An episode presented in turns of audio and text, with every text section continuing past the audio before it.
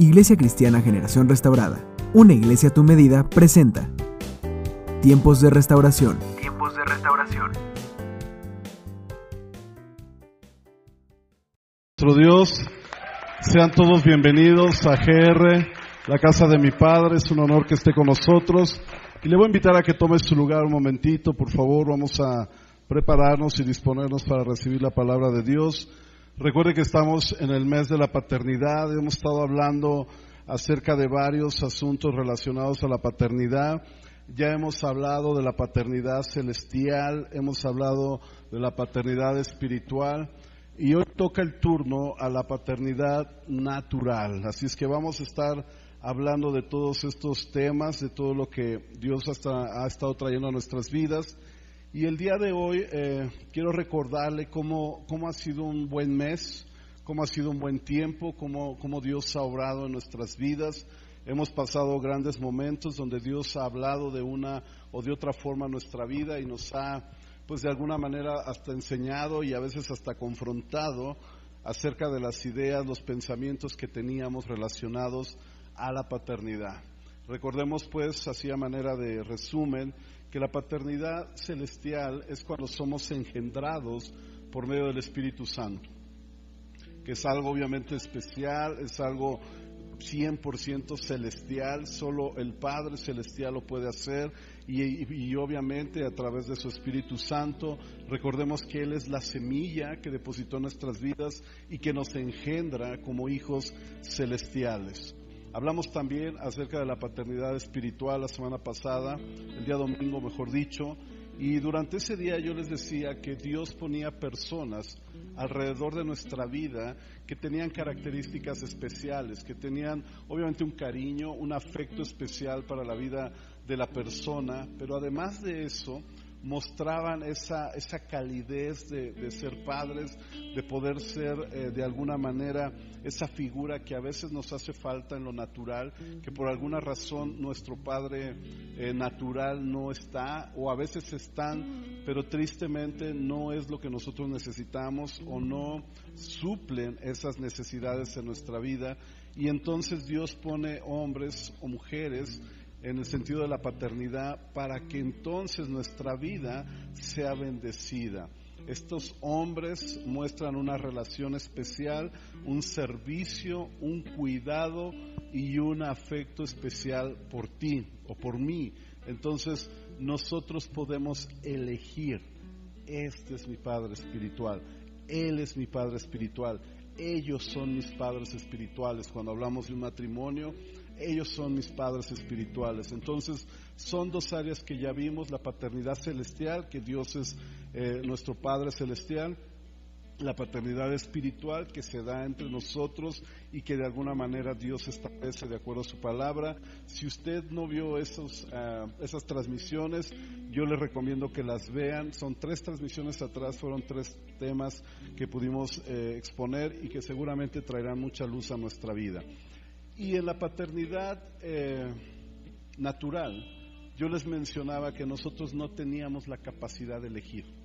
Simple y sencillamente Dios en su voluntad, en su buen designio, en su propósito, Él escogió a dos vasos para que fueran ese utensilio para que usted y yo naciéramos, en lo cual nadie de nosotros pudo elegir. Así es que de eso vamos a estar hablando. Yo le voy a invitar a que cierre sus ojos un momentito y hagamos nuestra declaración de fe y diga conmigo, Señor Jesús, yo abro mi mente y mi corazón para recibir tu palabra y así ser restaurado, sanado y transformado por el poder de tu palabra.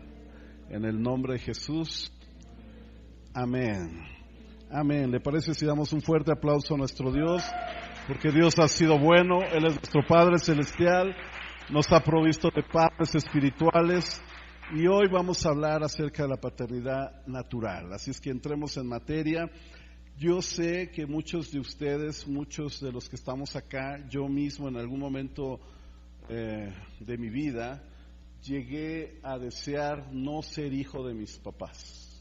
¿A alguien le ha pasado eso? Que de repente uno dice, ah, me hubiera gustado ser alemán, ¿no? O, o no sé, gringo o algo así, ¿no?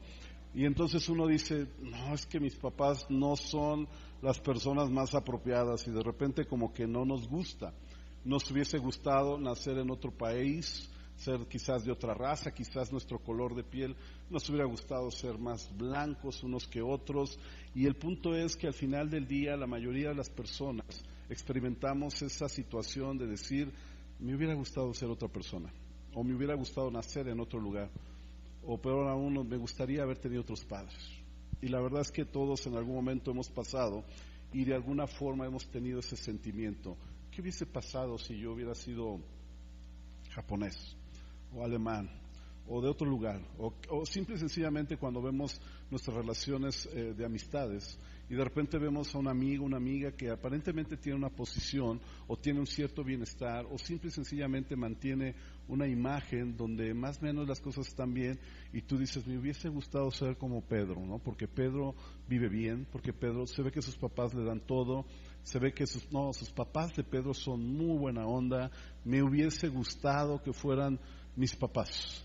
Y de repente decimos, y en algún momento lo he escuchado en la, en la voz de algunos muchachos, no de aquí de la iglesia, pero sí de ciertas amistades que tenemos con nuestros hijos que les dicen, ¿cómo hubiera gustado que mi papá fuera como tu papá? ¿Cómo me gustaría que, que, que yo hubiera experimentado eso, que yo hubiese vivido eso?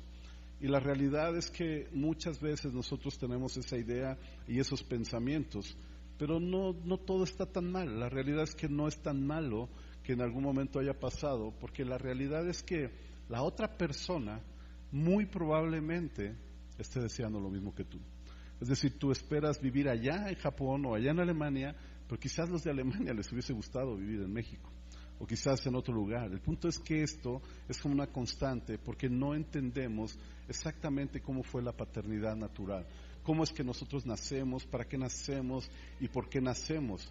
Y de esa forma lo que sucede en nuestras vidas es que nos frustramos y de repente decimos, es que mi papá no es como yo quisiera, es que mi mamá no es como yo quisiera, pero al final del día es algo que tú y yo no pudimos elegir. Y no podremos, es decir, no se puede y nadie va a poder elegir dónde nacer y quién sea tus papás o tu mamá, nadie, porque al final del día Dios en su infinita sabiduría y en su gran amor diseñó todo y designó a las personas correctas para que tú nacieras. Designó todo para que tú pudieras vivir y tener una vida plena, llena del amor de Dios. Así es que acompáñame por favor a Efesios capítulo 1, versículo 4. Efesios capítulo 1, verso 4, dice la palabra del Señor de la siguiente manera. Efesios 1, 4, lo voy a leer en la nueva versión internacional, dice, Dios nos escogió en Él antes de la creación del mundo, para que seamos santos y sin mancha delante de Él en amor. Él nos predestinó para ser adoptados como hijos suyos por medio de Jesucristo, según el buen propósito de su voluntad, para la alabanza de su gloria, gracia que nos es, uh, perdón, que nos concedió en su amado. Fíjate bien, porque aquí hay tres, cuatro cosas que quiero mencionarte, y una de ellas es que Dios te escogió. Entre millones y millones de espermas, tú ganaste. Y para eso no hay otra explicación más que algo divino, porque no existe otra posibilidad. Aún en una incubación o en una eh, un in vitro o cosas así, al final del día hay uno que gana. Y la realidad de las cosas es que nuestra vida natural, aunque tú y yo no estamos tan felices con lo que hemos vivido o con lo que hemos experimentado, la realidad es que entre millones y millones de espermas, solo uno es el que fecunda el óvulo. Y ese uno fuiste tú y fui yo. Y la realidad es que Dios diseñó que fuéramos escogidos entre esos millones de espermas para que entonces tú y yo pudiéramos existir. Entonces Dios nos escogió, pero también dice la escritura que antes de la creación del mundo, es decir, desde antes, no, no es que te escogió en el momento de decir, ah, van mil, van dos mil, van tres mil, este, no, desde antes de la fundación del mundo, tú ya eras elegido, tú ya eras escogido, tú ya tenías esa, esa etiqueta de decir, tú nacerás tal día, tales horas, tu papá va a ser tal, tu mamá va a ser tal, y tú te vas a llamar de tal forma, vas a tener pelo, vas a ser de este color y vas a hablar este idioma, porque Dios lo decidió antes de la fundación del mundo. Después dice para que seamos santos y, sin mancha delante de Él. Y después dice, nos predestinó. Es decir, te dio un destino previo. Desde antes que esto sucediera, te eligió en la eternidad, te destinó anticipadamente para que tú pudieras ser quien eres hoy. Él determinó con toda anticipación tu nacimiento para que tú pudieras existir. Y ya de entrada eso es sorprendente. ¿Por qué? Pues porque no somos una casualidad. De hecho, en Dios no hay casualidades, en Dios no hay errores y en Dios no hay así como que, ah, le pegó, ah, pues tocó este, no, no había, y qué chiripazo. No, porque la realidad es que Dios te escogió desde antes de la fundación del mundo y te predestinó. ¿Para qué? Para que tú le alabaras, para que tú le glorificaras según el buen propósito de su voluntad. Ni siquiera nacemos para cumplir nuestra voluntad, sino que nacimos para cumplir la voluntad del Padre Celestial. En una forma natural, nosotros entonces suplimos esto. Acompáñeme ahora a Hechos capítulo 17, versículo 26. El libro de los Hechos, capítulo 17, verso 26. Yo sé que este es un gran tema y espero que usted y yo estemos con un corazón dispuesto para poder entenderlo, recibirlo y lo mejor ponerlo en práctica. Hechos 17, 26 dice, de un solo hombre hizo todas las naciones. Fíjese bien, de un solo hombre, está hablando de Adán, para que habitaran toda la tierra. Y la siguiente frase es, y determinó. O sea, él decidió los periodos de su historia y las fronteras de sus territorios. Esto lo hizo Dios para que todos lo busquen. Y aunque sea a tientas, aunque sea así como que superficial o de una forma muy limitada, en verdad lo encuentren.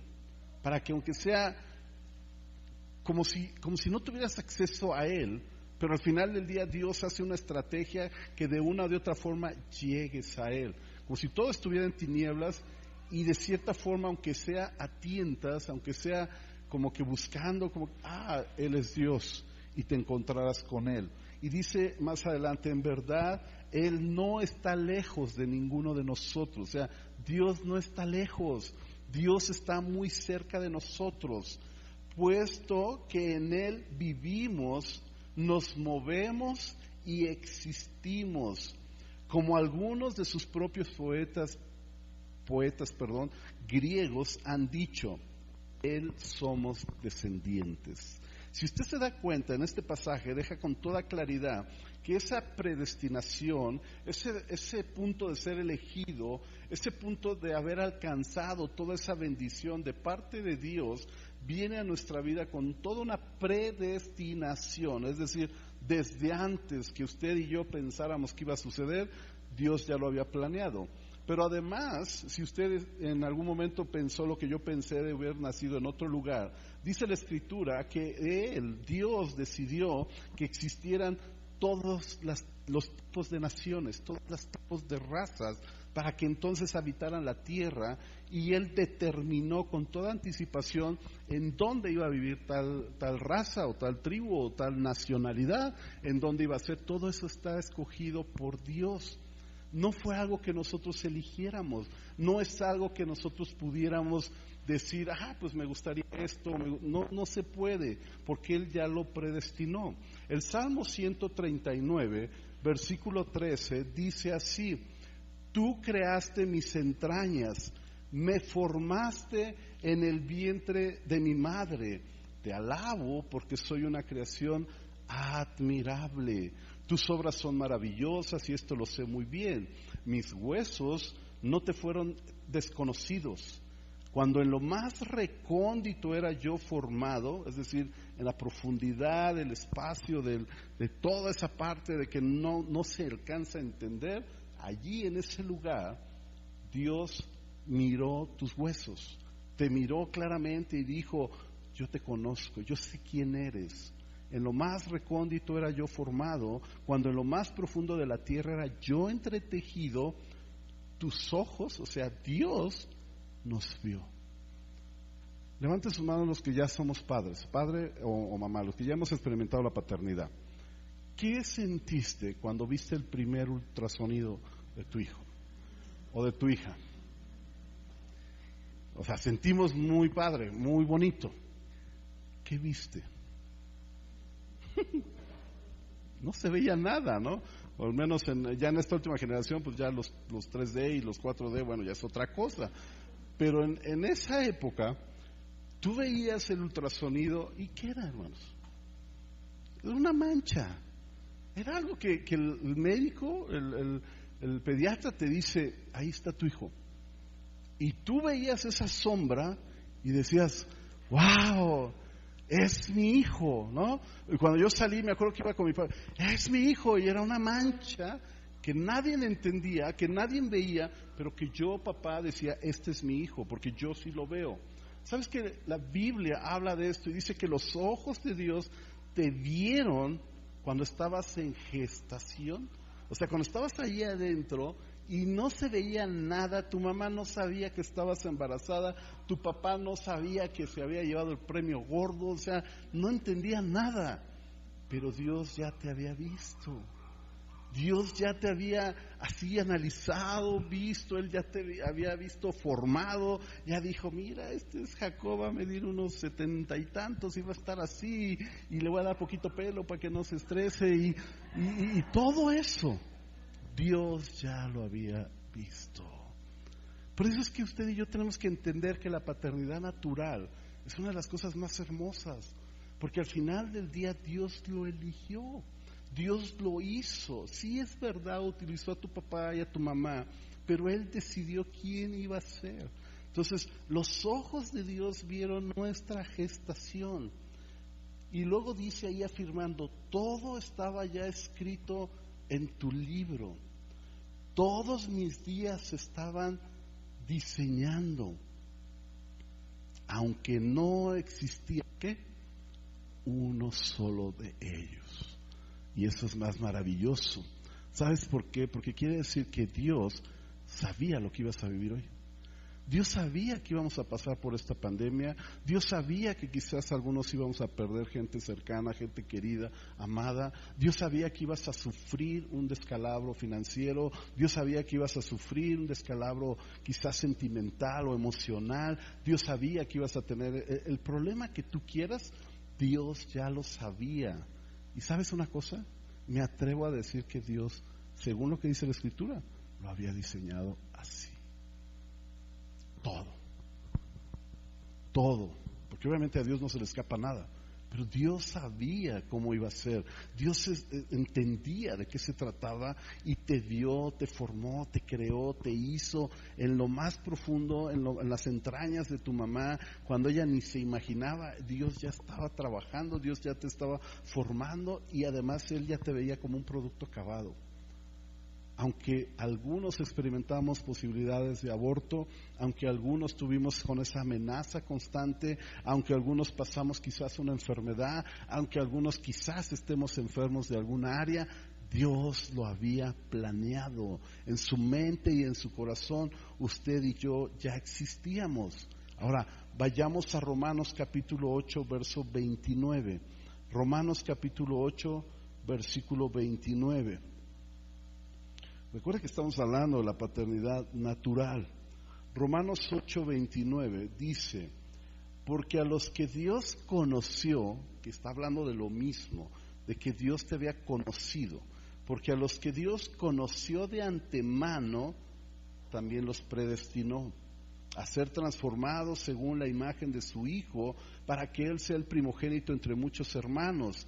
Y a los que predestinó, también los llamó y a los que llamó también los justificó, y a los que justificó también los glorificó. Conoció, predestinó, llamó, justificó y glorificó. ¿Qué tienen en común estos verbos? ¿En qué tiempo están escritos? Pasado. Pasado. Es un evento que para Dios ya existió. O sea, Él te conoció allá, cuando tú naciste aquí. Él de alguna manera te predestinó allá, cuando tú naciste aquí. Él te llamó desde allá, cuando tú apenas estás dando a luz aquí. Y te justificó allá, cuando todavía ni habías pecado, ni habías hecho nada, Él ya te había justificado. Entonces que eso es maravilloso, es increíblemente grande. Y después dice, y allá te glorifiqué, aunque aún no has sido glorificado. O sea, dése cuenta cómo la voluntad de Dios, el poder soberano de Dios, trasciende aún tus errores mis errores, mis fallas, todos mis pecados, todo lo que de alguna manera yo soy, yo represento, o tú, Dios lo cubrió allá.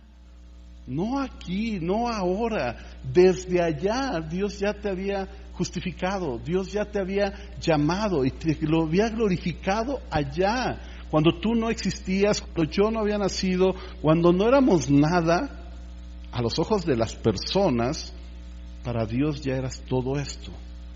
Ya estabas desde allá, cosa que es bien difícil de entender, cosa que es bien difícil de comprender, pero eso es lo que dice la escritura. Todo está en un tiempo pasado, y es un, bueno, es un pretérito que es igual que el pasado, y, está hablando de cosas que ya sucedieron de antemano.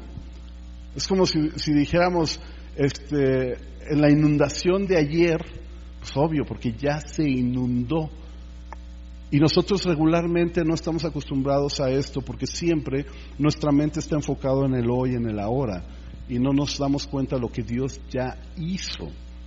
No, Dios no está diciendo que lo va a hacer. Dios dice que ya lo hizo, ya te conoció, ya te predestinó, ya te llamó, ya te justificó y ya te glorificó. Y en el tema de la glorificación, a veces nosotros nos, nos descomponemos un poco porque relacionamos la glorificación con el cambio, la transformación de ser glorificados físicamente para poder llegar al cielo. Este pasaje no está hablando de ese tiempo futuro, está hablando de un tiempo pasado donde Dios ya te glorificó, donde la gloria de Dios ya estuvo encima de ti, donde Dios ya se derramó por sobre de ti y te honró, te dio una posición, te dio un nombre, que ese nombre iba a ser famoso entre la gente que te rodea, para que usted más o menos entienda esa parte de glorificar. No está hablando de la glorificación futura para llegar al reino de los cielos, que ese es otro tema. Está hablando que Él ya te glorificó, es decir, ya te dio una etiqueta, ya te catalogó de tal forma que eres su hijo desde allá. Cuando todavía no nacías, Dios ya lo había hecho. Aún en el nacimiento natural, Dios ya había preparado todo esto. Te llama, te justifica, te glorifica, te predestina, te hace todo desde allá, no en el momento que nacemos. Dios escogió a papá y a mamá para obviamente desarrollar todo esto, para que usted y yo existiéramos y pudiéramos desarrollar lo que Él ya había pensado en nosotros, su propósito, su sueño, su por qué existes, Dios ya lo había diseñado allá, no acá. Dios no improvisa. Dios no dice, ah, voy a hacer a Jacob allá y, ¿qué, y ¿qué vas a hacer con Jacob? No sé, cuando tenga 40 años lo voy a decidir. No, él decidió antes de que naciera, Él ya había decidido lo que íbamos a vivir. Lo que usted y yo estamos viviendo hoy estuvo decidido allá. Aún lo bueno y lo malo estuvo allá.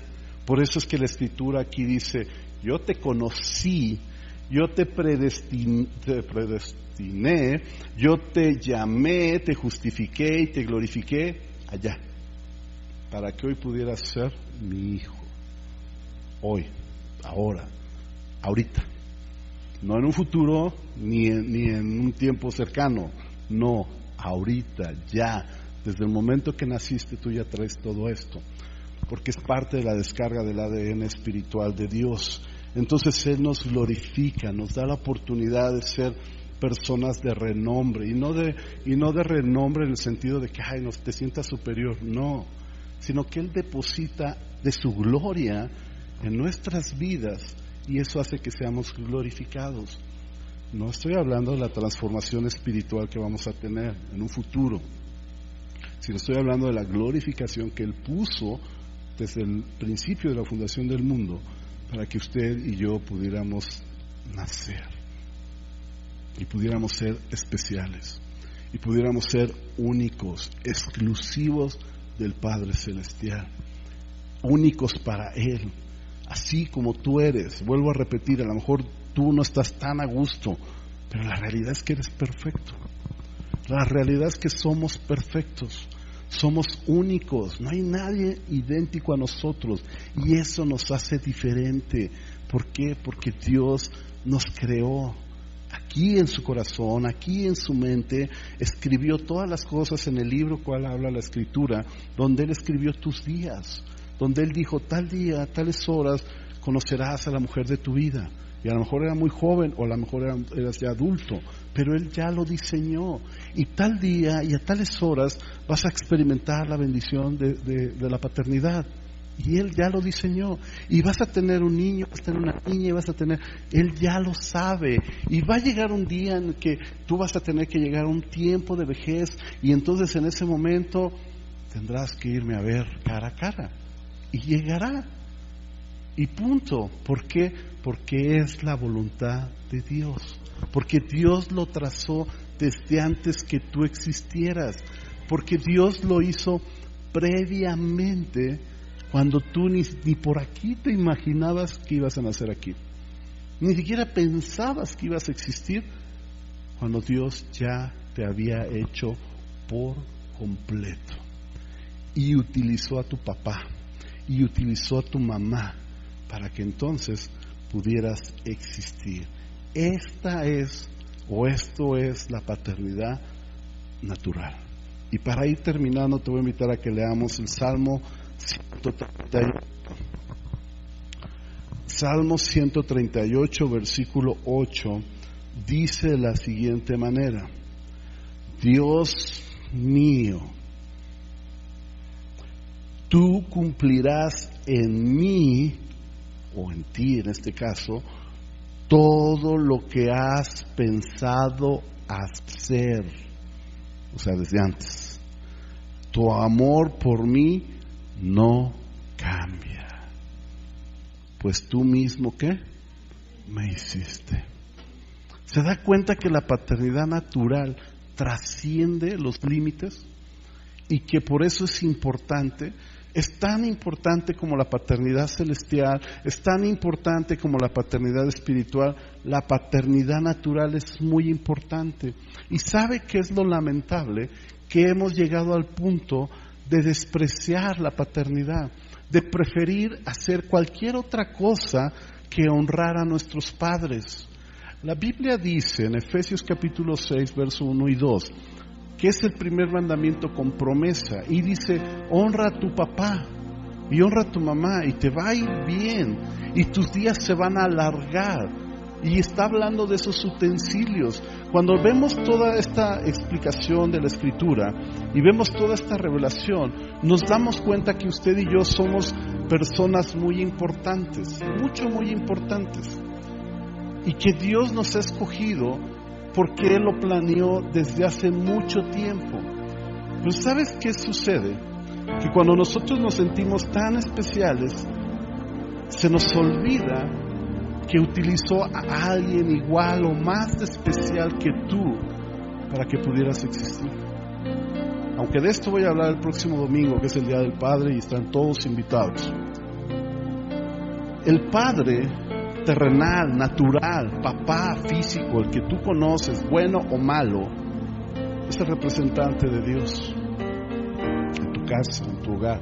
Es la primera imagen que tenemos de la paternidad celestial, Por eso es que es bien importante el padre en casa, en el hogar. Por eso es que es bien importante darle el lugar correcto a nuestros padres. Porque de repente preferimos cualquier otra cosa, cualquier otro momento o cualquier otro lugar que estar con papá. Cuando debería ser lo más importante. Porque precisamente nuestro Padre, sea bueno o sea malo, hizo todo lo necesario para que tú pudieras ser un buen vino, por ejemplo. Pero la Biblia dice, en 1 de Corintios, 2 de Corintios, perdón, dice que hay vasos de honra y de deshonra. Y los vasos de honra se utilizan para servir precisamente un buen vino, para vaciar un buen contenido, no para vaciar un contenido malo. Pero también hay vasos de deshonra, que no son tan especiales, que es como cualquier cosa. De hecho, nosotros hoy en día les llamamos desechables. ¿Y sabe por qué es desechable? Su nombre lo dice, ¿no? Porque se desecha y al final del día no sirve, es basura. Pero hay vasos de honra que se necesita un reconocimiento especial. ¿Por qué? Porque su estructura, su forma, su diseño es especial. Estos son tus padres. Este es papá. Porque si usted estuvo en todas las enseñanzas que hemos tenido la oportunidad de dar, yo les dije, la simiente, la semilla, es lo que Dios proporciona para engendrar. Y esa simiente provino de papá. Y a veces es bien triste porque creemos que lo que vertimos en ellos es más importante y nos sentimos el mejor vino o la última coca del desierto y despreciamos el utensilio que Dios tuvo a bien usar. Y entonces decimos, no, tú no, papá, porque tú no sirves. No, tú no, tú, tú espérate, papá, o sea, no importa. O sea, tú tienes que aguantar. O llega el día del Padre y lamentablemente desde casa se desprecia a papá. ¿Cómo se desprecia? Pues no hay que hacer nada, no pasa nada, o sea, como sea tu papá sabe que es tu papá, o sea, no pasa nada. Y lo triste es que desde el hogar damos esta enseñanza y despreciamos el utensilio de honra que Dios escogió para que tú existieras. Y si usted sabe, el vaso desechable obviamente se pierde, se desecha, se tira, no se lava no se cuida. ¿O quién cuida un desechable? Nadie, simplemente lo usas y hasta en fiestas compramos, si va a ser para 20, no, tráete dos paquetes o tres, porque seguramente van a usar dos o tres. ¿Sabes por qué? Porque no lo valoran. Pero si tú vas a una fiesta y te sirven una copa, no te sirven 10 copas. Como diciendo, bueno, si rompes la primera, ahí está la otra. No. Y tú no tratas la copa como el desechable. No, tú dices la copa y hasta, hasta le agarras acá, ¿no? De las de acá con cuidado y, hasta el dedito y, porque le das una importancia. O, no lo hacen, hermano. O no lo hacemos así. O, o servimos un buen vino en un vaso roto. ¿Quién hace eso? ¿Tú crees que Dios escogió el peor vaso para que tú nacieras? ¿Tú crees que Dios escogió lo peor que había para que tú pudieras existir? ¿O escogió un vaso de honra para vaciar lo más preciado que somos usted y yo como hijos? ¿Qué crees que haya escogido Dios? ¿Uno de honra o uno de deshonra? La respuesta es muy fácil.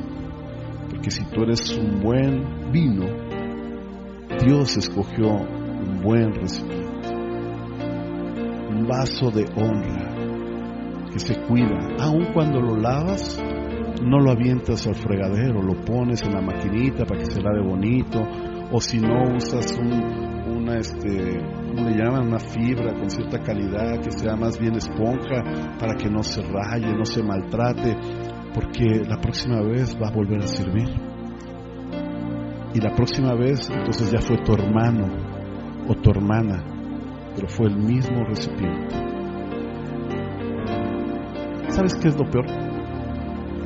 que nuestra cultura de matriarcado, principalmente en México, despreciamos ese vaso y le damos un trato, cualquier cosa. Viene lo de mamás y, les damos su lugar. Y usted sabe que no tengo ningún problema en eso, porque les hemos honrado y les hemos reconocido su labor, su esfuerzo, aún las mamás que educaron hijos por la falta del padre. Diez, bien. Pero ¿qué hay de los papás? Siempre son como que, ¿no? Como que el negrito del arroz, como los que no valen. Y si papá se equivocó, peor aún. Pero la Biblia no dice, honra a tus papás si son buena onda. Honra a tu papá si nunca te ha fallado. Si tu papá es muy bueno, honralo. Pero si tu papá es malo, no, no, no lo honres. No, no, la Biblia no dice eso. La Biblia dice, honra a tus padres. Punto.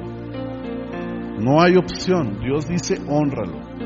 Pero a veces nosotros le damos más importancia a cualquier otra cosa que al vaso que Dios usó.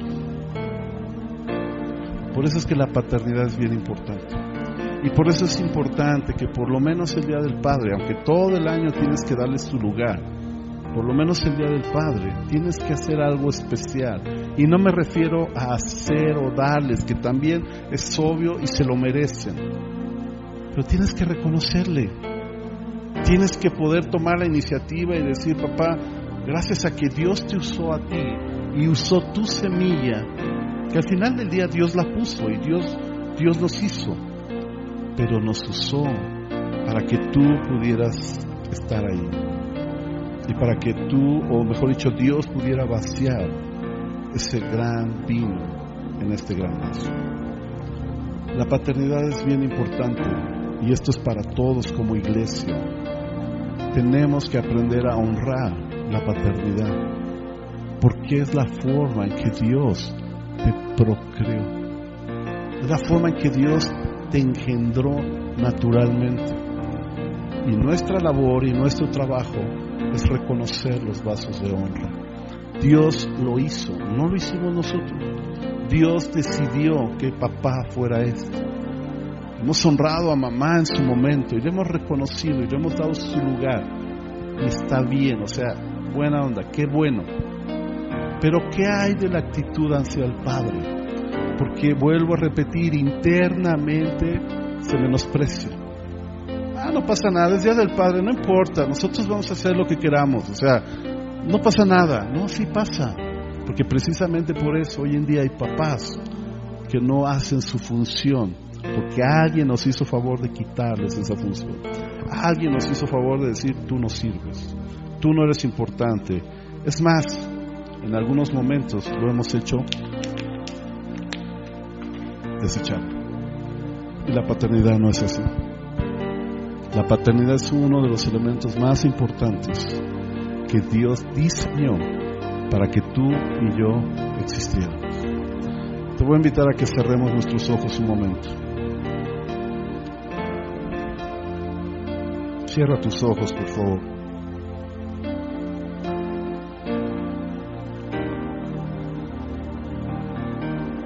Con tus ojos cerrados yo te voy a invitar a que reflexiones un momentito acerca de tus padres. Pero por esta ocasión, y no es machismo, por esta ocasión yo te voy a invitar a que pienses un momento en tu papá. Padre. Y obviamente nunca despreciaremos ni a Dios ni a nuestros padres espirituales.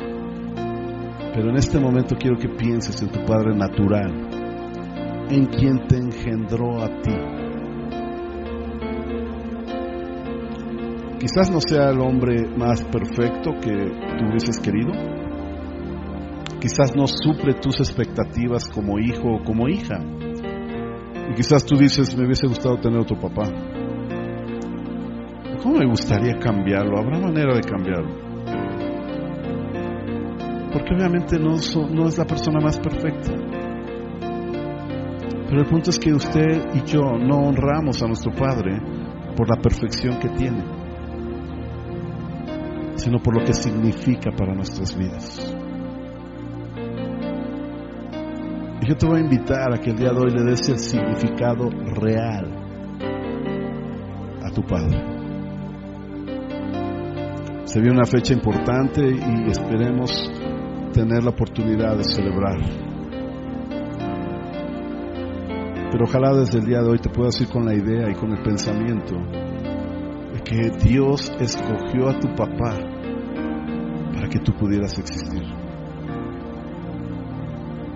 Quizás no estás de acuerdo. Puedes reclamarle a Dios. Quizás no sea mejor papá. Te puedes acercar a Dios y decirle, yo no estoy de acuerdo. Porque además tenemos esa libertad. Pero también te puedes acercar al Padre Celestial y decir, gracias por mi papá.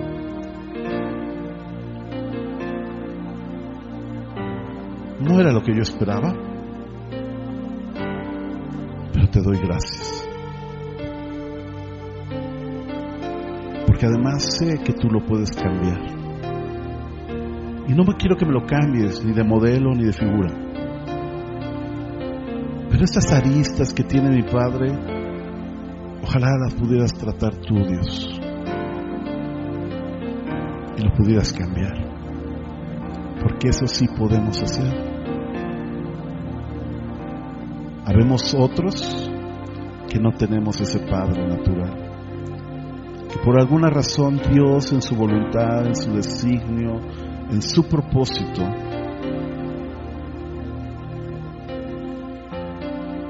decidió llamarlo antes que a nosotros. Por eso es que Dios hizo a los padres espirituales porque muchos de nosotros íbamos a adolecer esa área en nuestras vidas.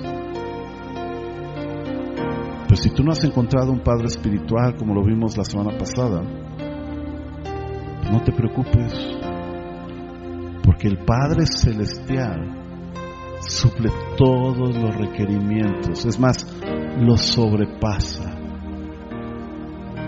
sobrepasa todos los requerimientos físicos, emocionales, espirituales, financieros, todo. El punto es que hoy tú sí tienes un padre. Y mi consejo es honra a tu papá, bendícelo, celébralo. Que el día del padre sea un día inolvidable para tu papá. Que el día del padre sea un día que todos los papás esperen, ansiosos, no por el regalo, no por la comida, sino por el gusto de ver que sus hijos lo saben honrar. Y te aseguro que si le preguntaras a cualquiera de los padres que estamos aquí, ¿qué prefieres? ¿Un regalo o que tus hijos estén contigo felices, disfrutando? Todos dirían, yo prefiero a mis hijos. Que todo es importante, pero si tú estás como hijo, no importa tu edad, quizás tú eres hijo de 40 o de 50 y tú tienes a papá, honra a tu papá, honra a tu viejo, porque gracias a ese viejo tú existes y eres lo que eres el día de hoy. Porque la bendición, como lo enseñé en estos días, desciende de arriba hacia abajo. Y si tú eres papá y te has sentido, como hace rato lo mencioné, desechable, no te sientas mal. Porque eres un utensilio de honra. Dios te usó para procrear una nueva vida. Y eso es un privilegio que nadie más que los papás podemos tener. Eres una persona especial, eres una persona grande, Dios te honró y te dio el privilegio de tener hijos. Así es que gózate en ser papá y disfruta tu paternidad. Padre, venimos a ti en el nombre de Jesús. El día de hoy, una vez más, estamos agradecidos contigo, Señor, por todo lo que has hecho en nuestras vidas y por la oportunidad de tener un Padre natural. Gracias porque fue el instrumento que tú usaste, este instrumento de honra, de gloria. ¿Cómo depositaste cierta gloria tuya en la vida de ese hombre para procrearme? Señor, gracias. Gracias porque los que somos padres hemos podido experimentar esa gloria hermosa. Nos has glorificado en poder procrear a alguien más. Estamos orgullosos de ser padres. Y gracias Señor por la oportunidad de poder experimentar la paternidad en nuestras vidas y en nuestro tiempo. En el nombre de Cristo Jesús, te damos gracias. Hermanos, conmigo, Señor Jesús, gracias por mi papá. Lo bendigo. Donde quiera que esté, le mando una palabra de bendición. Lo honro, le reconozco como ese utensilio de honra que tú usaste para que yo naciera. Gracias por mi Padre. En el nombre de Jesús. Amén. Amén. Le damos un aplauso a nuestro Dios.